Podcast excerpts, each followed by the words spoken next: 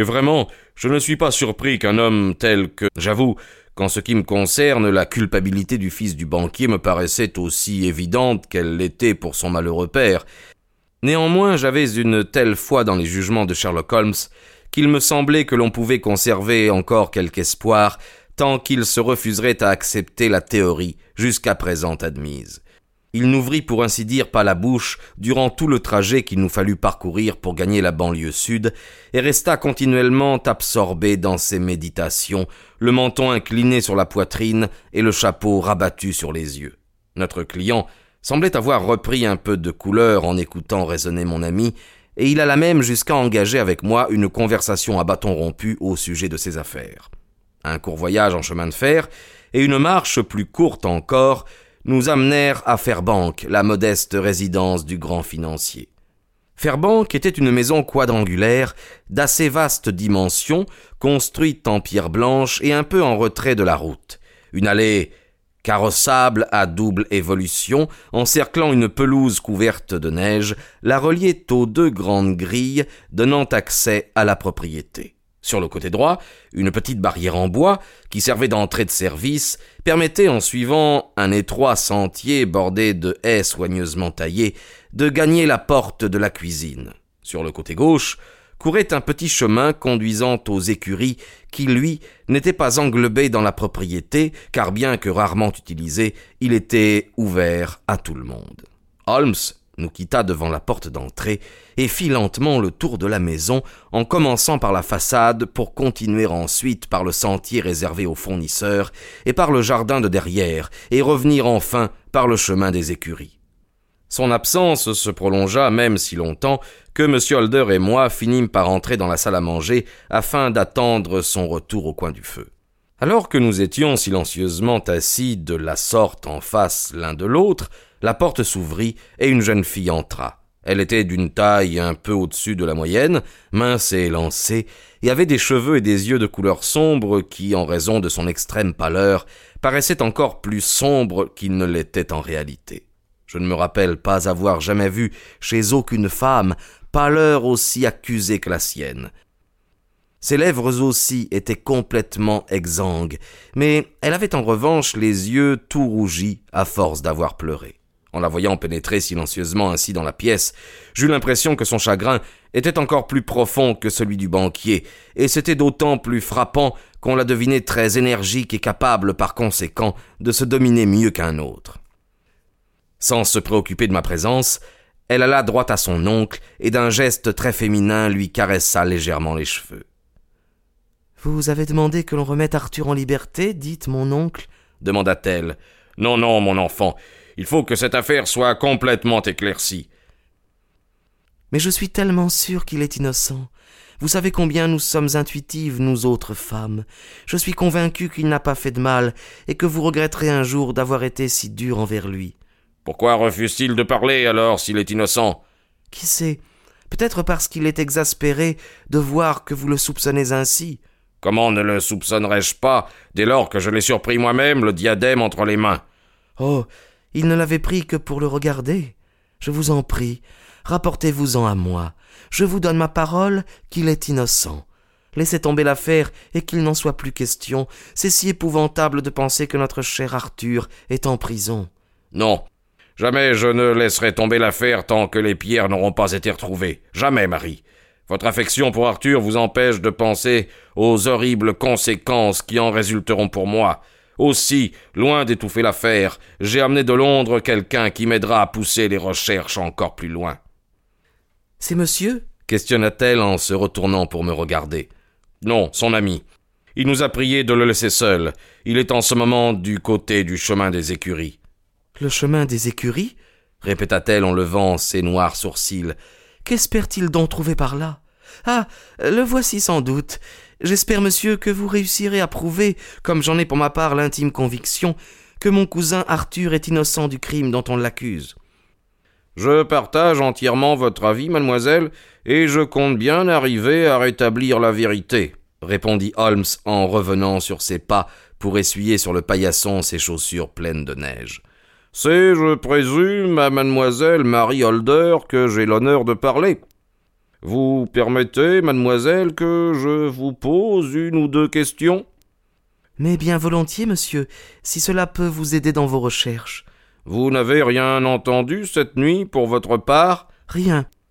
Jusqu'au moment où mon oncle a commencé d'élever la voix. Dès que je l'entendis, je m'empressai de descendre. C'est vous qui aviez fermé la maison hier soir.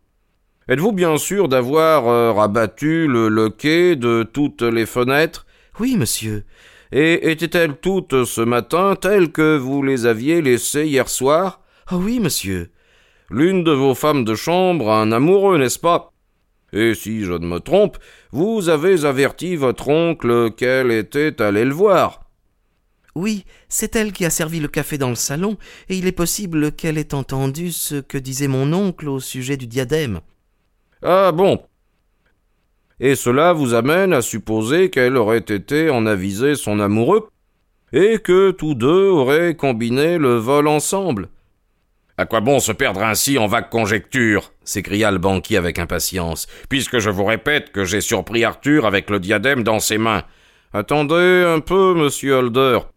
Nous reparlerons de cela plus tard. Revenons à cette fille, mademoiselle. Vous l'avez vue rentrer par la porte de la cuisine, probablement. Oui, en allant m'assurer que les verrous étaient bien poussés, je l'ai vue qui rentrait furtivement. J'ai même aperçu l'homme dans l'ombre. Vous le connaissez de vue? Oh oui, c'est le fruitier qui nous livre nos légumes. Il s'appelle Francis Prosper. Il se tenait, poursuivit Holmes, à gauche de la porte, c'est-à-dire à quelques pas plus haut sur le sentier. C'est cela. Et il a une jambe de bois? Une lueur d'inquiétude passa dans les yeux expressifs de la jeune fille. Ma parole, vous êtes un véritable sorcier s'écria-t-elle. Comment pouvez-vous savoir cela? Elle avait posé cette question en souriant, mais le masque grave et maigre de Sherlock Holmes était demeuré immuable. Je désirerais maintenant monter au premier, dit-il. Mais auparavant, il faut que je retourne donner un coup d'œil à l'extérieur de la maison. J'ai besoin d'inspecter les fenêtres du rez-de-chaussée. Il se mit aussitôt à les passer rapidement en revue l'une après l'autre, mais ne s'arrêta à proprement parler que devant celle du vestibule, qui était assez grande et devant laquelle passait le chemin des écuries. En dernier lieu, il l'ouvrit et en examina attentivement le rebord à l'aide de sa loupe. Maintenant, nous allons pouvoir monter, annonça-t-il finalement. Le cabinet de toilette du banquier était une petite pièce fort simplement meublée et recouverte d'un tapis gris dans laquelle on remarquait un bureau et un grand miroir. Holmes alla d'abord au bureau et en étudia avec soin la serrure. De quelle clé s'est-on servi pour l'ouvrir? s'informa-t-il. De celle dont mon fils lui-même a parlé, la clé de l'armoire du cabinet de débarras. Vous l'avez là? C'est celle qui est ici sur la toilette. Sherlock Holmes s'en saisit et ouvrit le bureau. Une serrure silencieuse constata-t-il. Je ne m'étonne pas qu'on ne vous ait pas réveillé en la faisant fonctionner. C'est sans doute cet écrin qui renferme le diadème. Regardons-le. Il ouvrit l'écrin, en sortit le joyau et le posa sur la table. C'était une pièce magnifique, et les trente-six pierres étaient absolument incomparables. À l'une des extrémités, la monture était brisée nette. C'est de là qu'avait été arrachée la partie supportant les trois pierres disparues.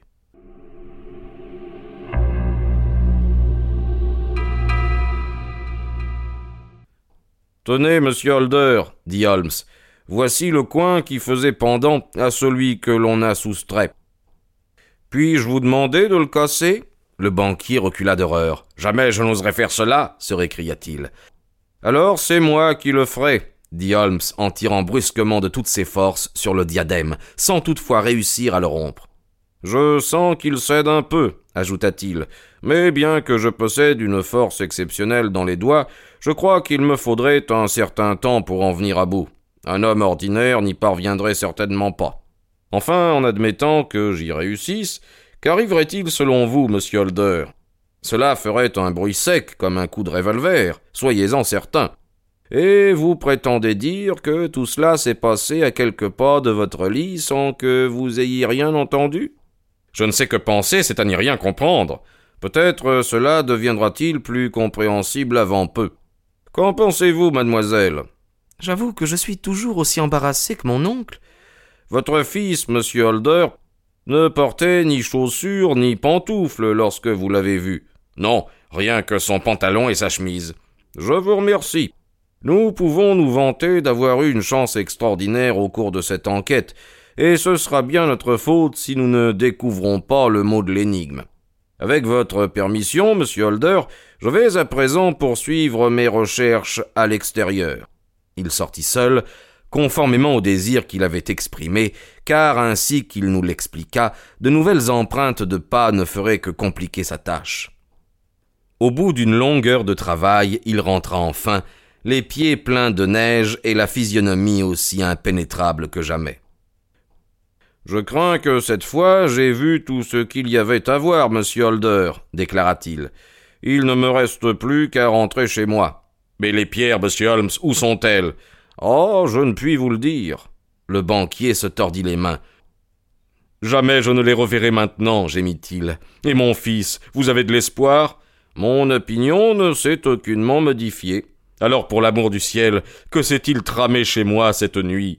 Si vous voulez bien me rendre visite demain matin, entre neuf et dix, je ferai mon possible pour vous fournir les éclaircissements que vous désirez. Mais il est bien entendu, n'est-ce pas, que vous me donnez carte blanche du moment que je rentre en possession des pierres et que vous vous engagez à me défrayer de tous les frais que cela aura pu entraîner. Je donnerai ma fortune entière pour les retrouver. Très bien. J'étudierai la question d'ici là. Au revoir. Il se peut que je sois obligé de revenir ici avant ce soir. Je me rendais très bien compte que mon compagnon avait d'ores et déjà son opinion, mais je n'avais toujours pas la moindre idée de ce qu'elle pouvait être. En regagnant Londres avec lui, j'essayai plusieurs fois de le sonder sur la question, mais il faisait toujours dévier la conversation aussitôt, de sorte qu'à la fin je dus y renoncer. Il n'était pas encore trois heures quand nous rentrâmes. Holmes passa aussitôt dans sa chambre et en ressortit peu après sous les apparences d'un vulgaire vagabond.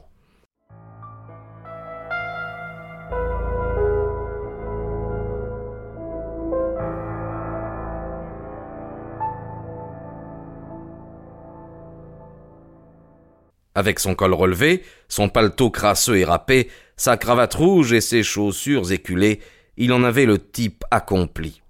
Je crois que cela pourra aller, dit-il, après s'être regardé dans la glace qui surmontait la cheminée. J'aurais bien voulu vous emmener avec moi, Watson, mais je crois qu'il est préférable que j'y aille seul. Peut-être suis-je sur la bonne piste, peut-être vais-je faire un fiasco complet. En tout cas, je ne tarderai pas à le savoir. J'espère être de retour dans quelques heures. Il alla au buffet, se coupa une tranche de bœuf qu'il glissa entre deux morceaux de pain, et muni de ce frugal repas, partit immédiatement en expédition. J'achevais tout juste de prendre mon thé lorsqu'il rentra de fort bonne humeur. Cela se voyait en balançant au bout de ses doigts une vieille bottine à élastique qu'il jeta dans un coin. Je suis seulement venu vous dire un petit bonjour en passant, me dit-il en se versant une tasse de thé. Je repars tout de suite. Où cela Oh, à l'autre bout du West End. Je ne rentrerai peut-être pas de bonne heure. Si je tardais trop, ne m'attendez pas. Ça marche Comme si, comme ça, je n'ai pas à me plaindre. Depuis que je vous ai quitté, je suis retourné à Stressam, mais je ne suis pas entré dans la maison. Un charmant petit problème, et j'aurais été navré de ne pas l'avoir étudié. Mais assez babillé comme cela, il est temps que j'aille me dépouiller de cet innommable défroque pour reprendre ma tenue correcte habituelle. Je voyais très bien, rien qu'à sa façon d'être, qu'il était beaucoup plus satisfait qu'il ne voulait le laisser paraître. Ses yeux pétillaient, et ses joues, ordinairement blêmes, s'étaient même un peu colorées. Il passa rapidement dans sa chambre, et quelques minutes après, la porte du vestibule, claquée bruyamment, m'annonça qu'il s'était à nouveau mis en route pour une de ces parties de chasse qui lui procuraient tant de plaisir. Je l'attendis jusqu'à minuit, mais voyant qu'il ne revenait pas, je me décidai à aller me coucher. Son retard n'était pas pour me surprendre d'ailleurs, car lorsqu'il se lançait sur la piste d'un criminel, il n'était pas rare qu'il s'absentât pendant plusieurs jours et plusieurs nuits de suite. À quelle heure rentra-t-il, ça je l'ignore. Toujours est-il que le lendemain matin, Quand je descendis prendre mon petit déjeuner, je le trouvai déjà à table, une tasse de café d'une main et son journal de l'autre, avec un air aussi frais et dispos que s'il avait passé toute la nuit dans son lit. Vous m'excuserez d'avoir commencé sans vous, Watson, me dit-il, mais vous vous rappelez que notre client doit venir d'assez bonne heure ce matin. Ah, c'est vrai, il est déjà à neuf heures passées, répondis-je. Attendez, c'est peut-être bien lui? Il m'a semblé entendre sonner. De fait, c'était notre ami le financier. Je fus stupéfait de voir le changement qui s'était opéré en lui, car sa figure, hier encore si large et si pleine, était maintenant toute défaite et toute creuse, et l'on eût dit que ses cheveux avaient encore blanchi. Il fit son entrée d'un air las et abattu, encore plus pénible à voir que son exaltation de la veille, et se laissa tomber lourdement dans un fauteuil que j'avais poussé vers lui. Je ne sais pas ce que j'ai pu faire pour être si cruellement éprouvé, soupira-t-il. Il y a deux jours encore, j'étais en plein bonheur et en pleine prospérité, sans aucun souci au monde. À présent me voici à mon âge, condamné au déshonneur et à la solitude. Tous les malheurs s'abattent sur moi en même temps. Ma nièce Marie m'a abandonné. Elle vous a abandonné? Oui, on a trouvé ce matin son lit intact, sa chambre vide et ce billet à mon nom sur la table du vestibule. Je lui avais dit hier soir, avec chagrin mais sans colère, que si elle avait épousé mon fils, tout cela ne serait pas arrivé. J'ai peut-être eu tort de lui faire cette réflexion, car c'est à cela qu'elle fait allusion dans le billet qu'elle m'a laissé en partant.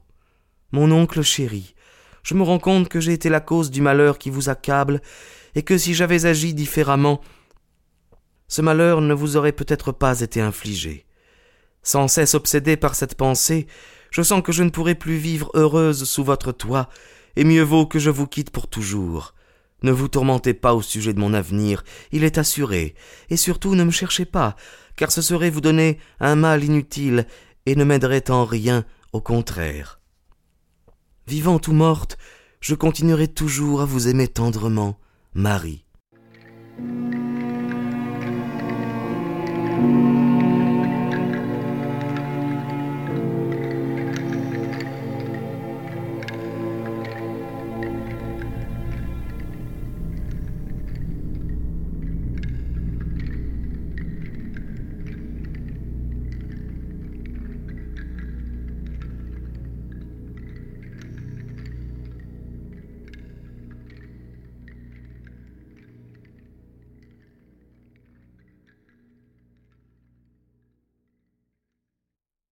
Le diadème de Béryl.